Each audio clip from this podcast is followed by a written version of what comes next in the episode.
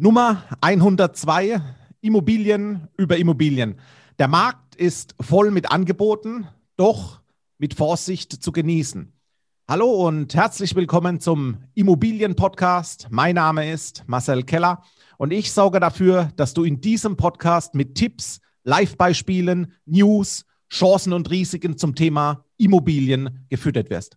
Nach dem Intro tauchen wir direkt ein in den Talk mit Immobilien Prüfprofi Jens Rautenberg. Dranbleiben und bis gleich.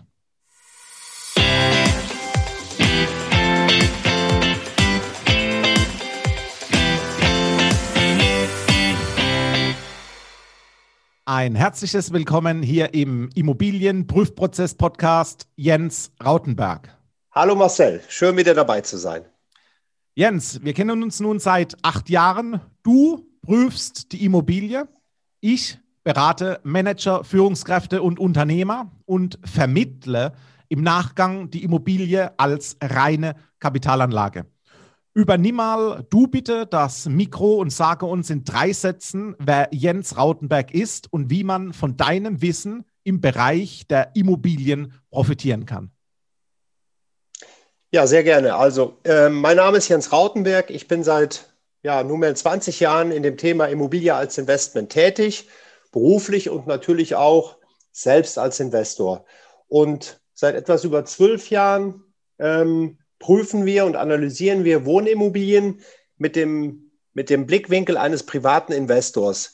Die, ähm, die Analyse ist im Prinzip sehr logisch ausgerichtet. Am Ende muss herausgefunden werden, ist das Projekt, was wir auf dem Tisch haben, ist es für einen privaten Investor geeignet oder ist es eben nicht geeignet? Das ist so ein bisschen die Tätigkeit und ähm, dass diese Prüfung Sinn macht, liegt auf der Hand. Also wir stellen eben fest, dass private Investoren ähm, ja sehr bauchgesteuert an so eine Entscheidung herangehen und ähm, dann häufig eine, eine ganze Kette von, von unlogischen Entscheidungen, Fehlentscheidungen treffen bei diesem Investment. Von daher macht so eine Analyse im Vorfeld natürlich Sinn. Ja, absolut. Ich sage mal, du hast angesprochen, Bauch, auch getrieben und auch letztlich von Bildern der Immobilien sich überzeugen lassen. Das ist so ein Beispiel aus der Praxis. Jens, vier Podcast-Folgen werden wir zusammen aufnehmen und die Immobilieninteressenten Step by Step zum Immobilieninvestment auch ranführen. Diese Worte wieder, wie in unserer ersten gemeinsamen Folge zur Eröffnung und los geht's. Jens, du bist Gesellschafter und Geschäftsführer der Conversio-Gruppe. Was genau macht die Conversio-Gruppe im Immobiliensegment? Ja, die Gruppe besteht im Wesentlichen aus, aus zwei auf dem Markt auftretenden Gesellschaften. Die Conversio Wahre Werte als erste Gesellschaft. Ähm, dort analysieren wir im Auftrag Dritter, ähm, das sind Finanzdienstleistungsunternehmen, Anlageberatungsunternehmen oder auch Banken. Wir analysieren dort Projekte, Wohnimmobilienprojekte, die aufgeteilt werden sollen oder können und dann an private Anleger veräußert werden. Und von der, von der Vorgehensweise, wir analysieren die Standorte als erstes, dann natürlich auch den Bauträger, den Verkäufer und das eigentliche Objekt. Das ist das, was die Conversio macht, um am Ende eben eine klare Sicht auf dieses Projekt zu bekommen und eine Empfehlung aussprechen zu können, Daumen hoch oder Daumen runter im Worst Case. Und die zweite Gesellschaft, die Resticon, ist ein Verbindungsglied, wenn man so sagen möchte, zwischen Bauträger und Anlageberater, also zum Beispiel dir. Bei der Resticon werden Objekte nochmal aufbereitet. Ähm, es werden die Unterlagen bereitgestellt, 360-Grad-Rundgänge und so weiter, sodass eben ein Dritter diese Objekte auch gut ansehen kann. Das ist gute Zusammenfassung. In der letzten Episode haben wir darüber gesprochen, wie finde ich die richtige Immobilie und vor allem, wie komme ich an meine Wunschimmobilie ran. Ist ImmoScout24, ImmoWelt, eBay Kleinanzeigen und Co. hierfür die Lösung? Wer hier nochmals reinhören will, dem verlinken wir die erste Folge unseres Talks unten in den Show Notes.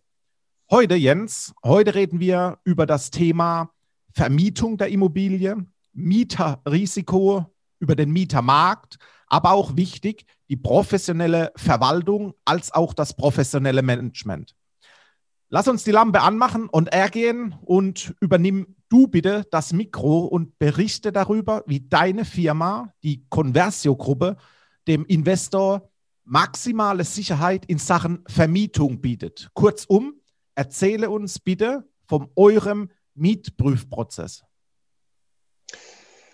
Also man muss vorweg sagen, damit da kein falsches Bild aufkommt, wir selber prüfen am Ende natürlich nicht den, äh, den äh, potenziellen Mieter, sondern was uns im Zuge der Analyse, der Objektprüfung ähm, wichtig ist, ist eben zu schauen, ähm, welche Verwaltung und welches Management übernimmt später dieses Projekt, diese Immobilie. Sprich, der Anleger braucht aus unserer Sicht eine professionelle Haus- und eine professionelle Mietverwaltung. Die sollte natürlich auch von Beginn an schon bekannt sein. Dann können wir die eben auch prüfen. Und im Zuge der Verwalterprüfung, die wir genau wie den Bauträger, äh, den wir prüfen, vornehmen, schauen wir uns eben an, wie ist der Prüfprozess, äh, die Mieterauswahl bei der Verwaltung hinterlegt. Also was unternehmen die im Vorfeld, um eine Mieterprüfung durchführen zu können, ähm, im Auftrag natürlich des Wohnungseigentümers. Und ähm, da sind für uns natürlich so Sachen wichtig, ja, wie ist der Prozess gesteuert? Also ähm, typische Stichworte, wird eine Selbstauskunft im Original aufgenommen, sollte man erwarten, werden die letzten Gehaltsabrechnungen im Original eingereicht und ähm, angesehen, was natürlich ein ganz wichtiger Punkt ist. Ähm, weil man aus, äh, alleine aus einer Gehaltsabrechnung eben äh, sehr viel entnehmen kann. Was verdient derjenige? Kann der sich die Wohnung leisten? Wann ist denn die Firma eingetreten? Ähm, Gibt es Verbindlichkeiten, die direkt vom Lohn abgezogen werden? Also ein ganz wichtiges Medium, die sollte auch immer im Original eingereicht werden zur Prüfung. Ähm, macht die Verwaltung das also so? Dann zum Beispiel die Vorvermieterabfrage. Ist das ein Standard, den diese Verwaltung äh, eben hat oder macht sie das nicht? Auch das ist kein unwichtiges Tool, dass man beim Vorvermieter eben abfragt, gibt es da noch offene Mietschulden etc.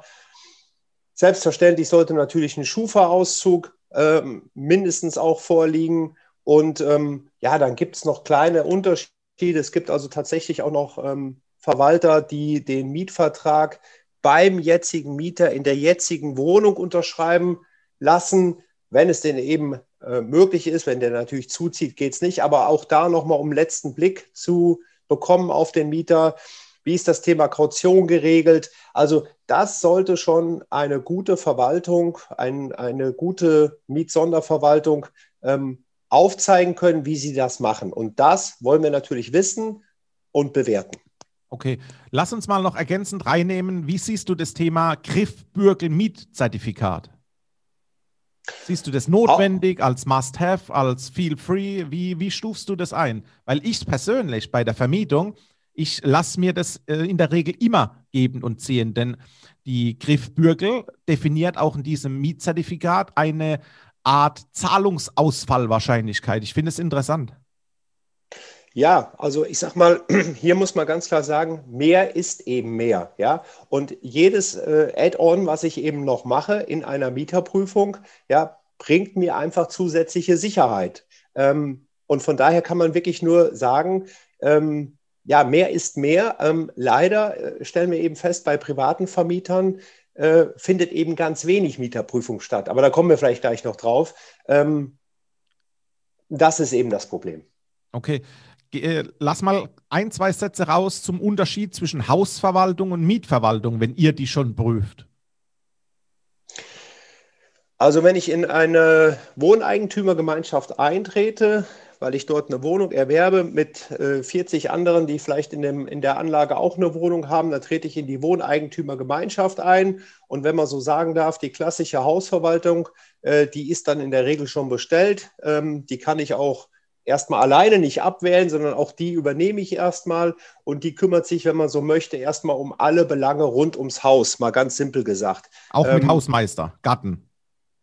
Haus mal, ja, das regeln die Eigentümer natürlich in der Eigentümerversammlung, was sie denn da alles genau wünschen, aber natürlich ähm, Haus, Garten, ähm, technische Instandhaltung des Gebäudes, äh, Winterdienst, Müll etc. Also mhm. all das muss erstmal geregelt sein. Da, das koordiniert die Hausverwaltung, lädt dann auch zur Eigentümerversammlung an, bespricht die Maßnahmen fürs nächste Jahr, führt darüber Protokoll etc. Also kurz und knapp, die Hausverwaltung kümmert sich erstmal ähm, um alles ums Haus. Das ist der eine Part. Äh, der ist äh, auch nicht abzuwählen, wenn man eine Wohnung kauft. Man tritt in eine Gemeinschaft ein. Eine Hausverwaltung ist bestellt mit vielleicht einem Vertrag über drei Jahre. Dann kann die Gemeinschaft überlegen, ob sie den verlängert oder wieder abwählt und eine neue Verwaltung sucht. Aber so ist das erstmal. Und die sogenannte SE-Verwaltung, also Sondereigentumsverwaltung, ist die, die sich speziell eben um die Belange ja, innerhalb der Wohnung kümmert, wenn ich so sagen darf. Bedeutet da im Wesentlichen eben die Mietersuche bei Neuvermietung, die Übergabe, ähm, die Abnahme des alten Mieters, die Übergabe an den neuen Mieter. Natürlich diese Mieterprüfung, die wir eben angesprochen haben, ist die Aufgabe der SE-Verwaltung. Ähm, Nebenkostenabrechnungen, mögliche Streitigkeiten mit dem Mieter zu managen und zu koordinieren. Das spielt sich sozusagen in der Wohnung ab und das muss eine SE-Verwaltung übernehmen. Okay. Ich bin ja seit mittlerweile über sechs Jahren selbst in der Immobilienvermietung meiner Immobilien und ich halte mich stringent an diesem Mietprüfprozess und seit diesen sechs Jahren hatte ich noch nie einen Anruf eines Mieters von mir erhalten. Wie wichtig und entscheidend siehst du die professionelle Verwaltung als auch das professionelle Management der Immobilie? Ja, das, das ist aus meiner Sicht einer der am, am meisten unterschätzten äh, Bereiche bei dem Thema Immobilieninvestment aus Privatanlegersicht. Ähm, man ähm, denkt hier sehr häufig, ähm, ich sage es mal ganz, ganz, äh, äh, ganz einfach, das Thema Verwaltung, das bisschen Verwaltung, das bisschen Mieterauswahl, das übernehme ich doch mal eben gerade selbst. Und mhm. das ist aus meiner Sicht einer, einer der größten Denkfehler. Also ich halte es eben für für ganz extrem wichtig, dass man eine wirklich gute Verwaltung hat. Sowohl die Hausverwaltung muss eben fähig sein, weil ähm, da können Sie noch so viel Auswahl äh, geschickt bewiesen haben bei, bei der Auswahl eines guten Objektes. Wenn, wenn Sie eine schlechte Hausverwaltung haben, dann wirtschaften die eine, eine wunderschöne Anlage runter. Und ähm, wenn man natürlich bei der Mieterauswahl daneben greift, äh, dann kann es einem die nächsten Jahre auch viele, viele Kopfschmerzen bereiten. Also das Thema professionelles Management sollte eine Selbstverständlichkeit sein, dass ich die wähle und nicht eine Sache, über die ich ähm, einfach mal nachdenke und es dann vielleicht doch selber mache. Das hat für mich eine ganz hohe Priorität. Okay, diesen Satz überprüfen wir gleich bei dir, Jens. Ich sehe es mhm. ebenso als Vorteil der professionellen Mietverwaltung in der rationalen Mieterhöhung durch die Verwaltung.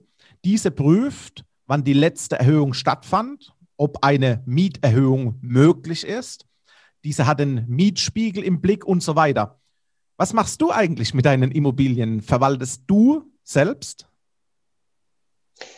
Von Beginn an nicht eine einzige, kann ich ganz klar so sagen. Von Beginn an nicht eine einzige, sondern auch ich bediene mich ähm, an den verschiedenen Standorten ähm, einer professionellen Dienstleistung, also einer professionellen Haus- und Mietverwaltung. Und ich kann Stand heute tatsächlich sagen, dass ich ähm, in dem Zuge auch ähm, ja, keinen meiner Mieter persönlich kenne, halte ich auch für wichtig. Also auch ich brauche da, äh, wenn man so sagen darf, Abstand. eine Firewall zwischen, ja, eine Firewall zwischen, zwischen mir und den Mietern. Okay. Ich kann es eben in der Stadt Leipzig, wo ich auch investiert bin, zumindest belegen. Da hast du mich an deinen Verwalter nämlich weiterempfohlen und äh, unser Mehrparteienhaus wird jetzt von ihm mitverwaltet. Das war eine gute Empfehlung. Gut, dass du sie angenommen hast. Ja. Was hältst du eigentlich von Mietsicherungsmodellen wie Mietgarantien oder äh, Sicherungsmodell des Mietpools? Was hältst du davon? Also ich muss sagen, ich bin grundsätzlich ähm, offen für Mietpool-Modelle, finde die auch in weiten Teilen ganz gut für private Anleger, weil sie einfach äh, einen ganzen Schuss Sicherheit geben. Also Mietpool muss man vielleicht mit drei Sätzen erklären. Ja, bitte. Ähm, nichts, wo ich ja reinspringe zum Baden, sondern Mietpool ist ja letztendlich einfach ein Konzept. Wenn man ein Zehnfamilienhaus hat und zehn Wohnungen und ähm, ich habe da jetzt eine von und meine Wohnung steht der, dann bekomme ich eben in der Sekunde keine Miete. Und wenn die neu vermietet ist, dann kriege ich wieder eine Miete. So ist ja das normale Konzept. Und diese Idee des, des Mietpools, die gibt es ja schon viele Jahrzehnte. Ähm, das ganz simpel gesagt ja nichts anderes als der Verwalter zieht aus dem Zehnfamilienhaus zehnmal die Miete ein äh, sammelt sie ganz kurz, also poolt sie für die Sekunde und teilt sie wieder an die zehn Eigentümer aus. So, steht jetzt eine Wohnung leer, dann zieht er natürlich nur neun Mieten ein, ähm, teilt sie aber trotzdem wieder durch zehn und somit bekommt jeder ein ganz klein bisschen weniger, hat aber nicht äh, ein, zwei, drei Monate auf einmal gar nichts. Und das finde ich schon erstmal ein logisches und gutes Prinzip um noch eine höhere Sicherheit reinzubekommen, weil gerade als Privatanleger, ähm, also die Bank bucht pünktlich ab, das steht mal fest, Zins und Tilgung. Und wenn auf der anderen Seite aber mal zwei, drei Monate keine Einnahme steht, dann ist es halt ärgerlich. Und deswegen finde ich diese Idee der Mietpool-Konzepte eine gute Idee.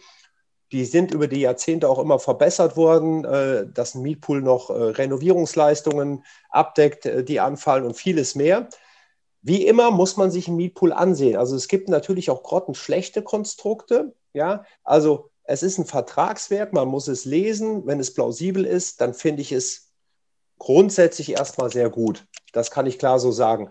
Bei Mietgarantiemodellen ist es ja so, dass irgendjemand, meistens der Verkäufer oder eine von ihm beauftragte Gesellschaft, sagt, ich garantiere dir, lieber Erwerber, wenn du diese Wohnung kaufst, für einen Zeitraum X, ein Jahr, fünf Jahre, zehn Jahre, garantiere ich dir diese Miete.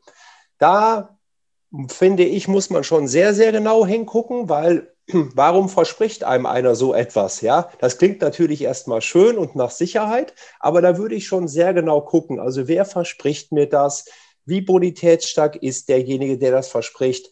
Und wie viel verspricht er mir eigentlich? Also immer 500 Euro die nächsten zehn Jahre ohne Steigerung oder sind Steigerungen eingebaut? Also ich finde das jetzt nicht grundsätzlich zu verteufeln. Ich würde mir halt nur mit gesundem Menschenverstand die Frage stellen, warum verspricht das jemand? Weil an einem guten Standort muss man sowas nicht versprechen. Und an schwierigen Standorten nutzen solche Garantien häufig nichts, weil sie dann eben auch sich irgendwann in Luft auflösen. Also da gucke ich immer kritischer hin, sage aber nicht grundsätzlich schlecht, sondern kritisch beäugen. Okay. Wenn wir final einen extrem wichtigen Hinweis an die Zuhörer in Sachen Vermietung geben, welcher wichtige Hinweis ist es von dir? Ja, ich darf das nochmal sagen es in professionelle Hände zu geben, halte ich für, für super wichtig. Ähm, ich stelle halt immer wieder fest, wenn man privat in die Vermietung geht, ähm, das beobachte ich jetzt seit 20 Jahren, dann, dann äh, beginnt eigentlich eine, fette, eine Kette von, von äh, Fehlentscheidungen. Also man versucht, wenn ich das so beschreiben darf, zu dem Mieter ja ein freundschaftliches Verhältnis aufzubauen. Also man trifft ihn ja persönlich, man zeigt ihm die Wohnung, man will sich gut verstehen, man tauscht Handynummern aus und man beginnt in dem Moment schon so eine Art freundschaftliches Verhältnis aufzubauen. Und in der Sekunde ähm, setzen eben diese Prüfmechanismen eben aus, weil man eben diesen Mieter, mit dem man sich ja verstehen möchte, eben nicht mehr hart anpackt, nicht mehr hart prüft. Und, äh, und, und das ist das Gefährliche. Und auch später, wenn es um Mieterhöhungen geht, ist es, äh, wenn man freundschaftliches Verhältnis zum Mieter hat, ähm, schwieriger, eine Mieterhöhung zu fordern. Ja, das, das, das macht es einfach, das macht es unangenehm. Und man muss sich auch immer mal vorstellen, man, man trifft dann seinen Mieter persönlich beim Bäcker um die Ecke und der spricht einen vielleicht dann auf eine Mieterhöhung ein, äh, mit der er nicht einverstanden ist. Das sind ja unangenehme Momente. Da sage ich, man will die eigentlich auch nicht erleben und es ist auch nicht professionell. Deswegen kann ich wirklich nach 20 Jahren nur sagen, Profis machen lassen. Ja, da sitzen wir definitiv zusammen in, in einem Boot. Jens, besten Dank für die zweite Immobilien-Podcast-Episode mit dir. Es sind informative Tipps drin mit nahezu schon Signalwirkung, die direkt in die Live-Praxis auch umgesetzt werden können. Wie können Zuhörer in den Genuss dieses Prüfprozesses kommen in Verbindung Immobilie, Verwaltung? Wie kommen unsere Zuhörer in diesen Genuss? Ja, wir muss natürlich sagen, wir sind reiner B2B-Dienstleister. Ähm, das heißt, wir ähm, sind tätig eben für Anlagegesellschaften, Banken, Unternehmen, wie du eins hast. Das heißt, ähm, die Projekte, die letztendlich bei der Resticon auftauchen, die du ja sehen kannst, die haben allesamt diesen Prozess durchlaufen, inklusive dem Prozess der Verwalteranalyse. Also da ist es eben sichergestellt, dass es gemacht worden ist das äh, ist das, was ich dazu sagen kann. Okay, direkt über Vertriebspartner und über mich. So ist es. Okay. Jens, besten Dank. Das war's für heute. Bei Fragen, Anregungen, Wünsche oder, oder, oder kommst du als Zuhörer gerne auf mich zu. Ich übernehme unseren Kennenlern-Cappuccino. Wir kennen uns danach. Ich freue mich auf dich und sage auf bald. Tschüss, Jens. Tschüss, Marcel.